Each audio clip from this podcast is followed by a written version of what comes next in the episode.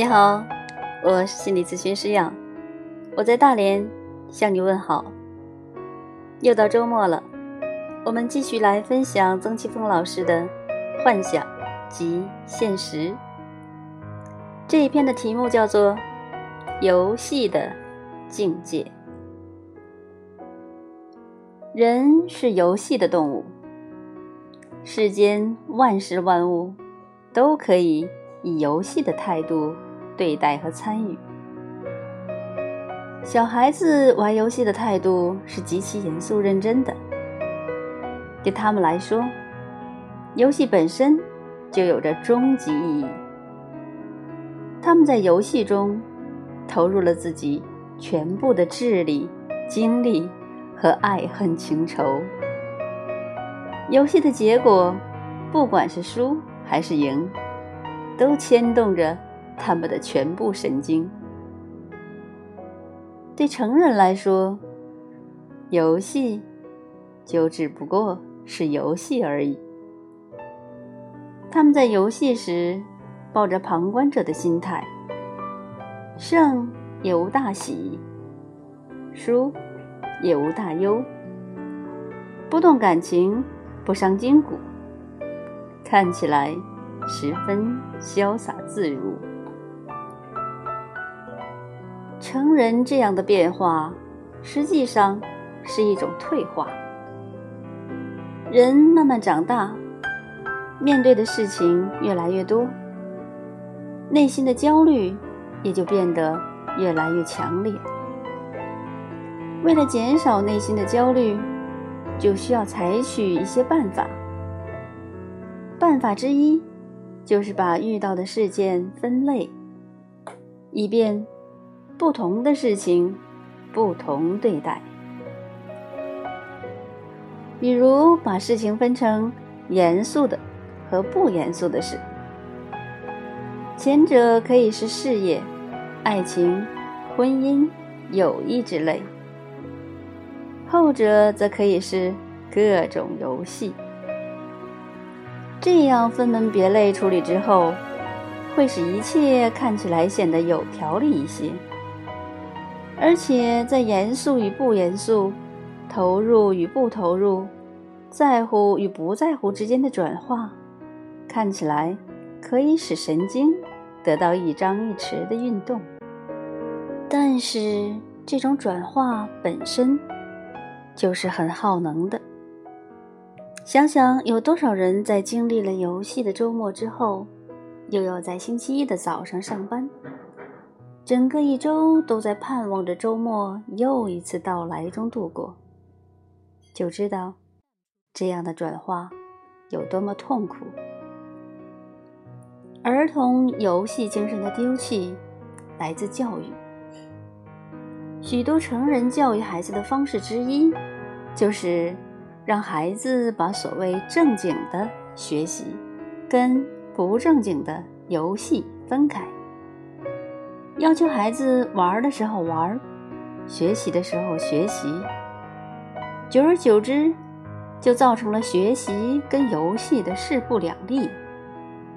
这显然是成人把自己的焦虑传递给了孩子，并且还会在家族中。一代又一代的传递下去。有一个故事，一个人开始信仰上帝，他问牧师：“可不可以在祷告的时候抽烟？”牧师几乎有点愤怒地说：“当然不可以。”这个人想了一想，又问：“那可不可以在抽烟的时候祷告呢？”牧师听了，高兴地回答说：“当然可以。”明白人稍微想一想，就知道这其实是一回事。估计家长们是不会允许孩子学习的时候玩耍的，但孩子可以在游戏的时候学习吗？成人。需要重新学习孩子的游戏精神，或者说，学习孩子不把世间万事万物分成游戏和非游戏，一切皆游戏。工作、生活、爱情、婚姻，也许成人在说到游戏的时候，会有不严肃的意味，但是不要忘记了，当我们还是孩子的时候，游戏可是天底下最严肃的事情。把游戏看得不再严肃，是成年人的疾病。如果人生如游戏，那这场游戏也是有境界之分的。最低的境界是，把人生一切都看成是严肃的、不可游戏的。这样的人一定长着一副偏执的面孔。